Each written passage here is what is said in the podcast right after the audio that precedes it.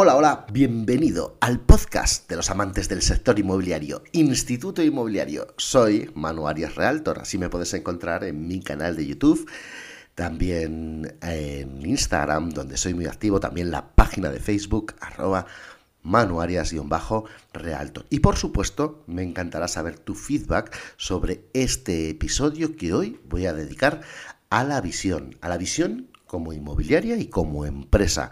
Algo que considero muy importante y que todos los gerentes, bien seamos de una agencia inmobiliaria o bien seamos de cualquier tipo de empresa o negocio, debemos tener en cuenta.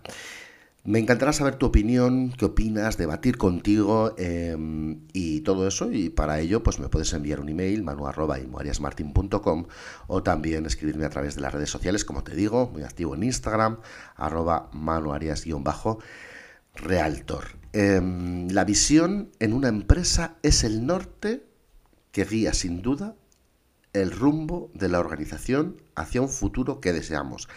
Y es que muchas veces estamos encerrados en nuestro día a día, en nuestras cosas, nuestros problemas, y sobre todo cuando somos eh, gerentes o incluso en nuestro micronegocio como agentes inmobiliarios, estamos apagando fuegos, solucionando problemas, atendiendo personas, eh, creando citas. Y muy pocas veces nos salimos de nuestra empresa para tener una visión desde fuera, para ver hacia dónde vamos, qué es lo que queremos, eh, para analizar, estudiar nuestros números, ver nuestras posibilidades, ver los gastos, los ingresos, qué tenemos que hacer para llegar a ello, y creo que es algo importantísimo es un elemento clave eh, que tenemos que utilizar para motivar a nuestros empleados, si es que los tenemos, para atraer nuevo talento y también, muy importante, para mantener a nuestros clientes comprometidos con nuestra marca. Es mucho más que un lema o un eslogan, es una afirmación que captura el propósito de la empresa y sus objetivos a largo plazo ayuda a tener un sentido de dirección, un propósito. Al tener una visión compartida, la empresa puede establecer objetivos claros y trabajar de manera coordinada para alcanzarlos. Motiva, como decía, a los empleados y fomenta una cultura organizacional positiva. Al sentir que están trabajando en algo más grande que ellos mismos, pueden sentir e incluso tú mismo, o sea, nosotros mismos como gerentes, eh, que tenemos un mayor sentido de pertenencia y de motivación en nuestro trabajo. Como digo, la visión es una herramienta en la que muchas ocasiones trabajamos poco y yo te voy a dar unas claves para poder trabajar en ella. Creo que em, dedicar algunas horas, quizá mm, eh, a la semana, quizá al mes, a salirnos de nuestro negocio y verlo desde fuera y, como te digo, analizando esos números y intentar visualizarnos de aquí a un corto, medio y largo plazo. Para ello, mm, no solo hay que pensar, hay que ver, hay que... Yo siempre recomiendo que hay que tener unos números claros, anotados, eh, saber nuestras facturaciones del mes, cómo hemos hecho las captaciones, en el caso de una agencia inmobiliaria, eh, cuánto nos cuesta captar y por qué, cuántas visitas de captación tenemos que hacer para después eh, captar una exclusiva o una vivienda sin exclusiva. O, o, cuántas citas de venta tenemos que hacer para hacer una venta. Por ejemplo, analizar todos esos números desde fuera. Y yo te propongo un ejercicio, y es que escribas dónde te quieres ver, dónde quieres ver tu organización, tu empresa o microempresa, bien seas, eh, como te digo, gerente de una gran empresa inmobiliaria o bien seas un agente inmobiliario dentro de tu micronegocio, te recomiendo escribirlo, tomar nota. En principio, vamos a tirar hacia el largo plazo. ¿Dónde nos vemos en 10 años? Y escribirlo. Por ejemplo, ¿Te gustaría que tu empresa tuviera una sede más, una nueva oficina?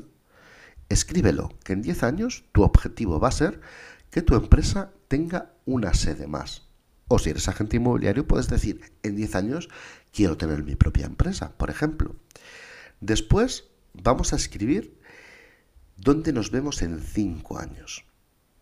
Tendrá que ver con algo de lo que tú has escrito dónde te ves en los diez años. Al final eh, será consecuencia de cómo estés a los cinco años, cómo estarás a los diez.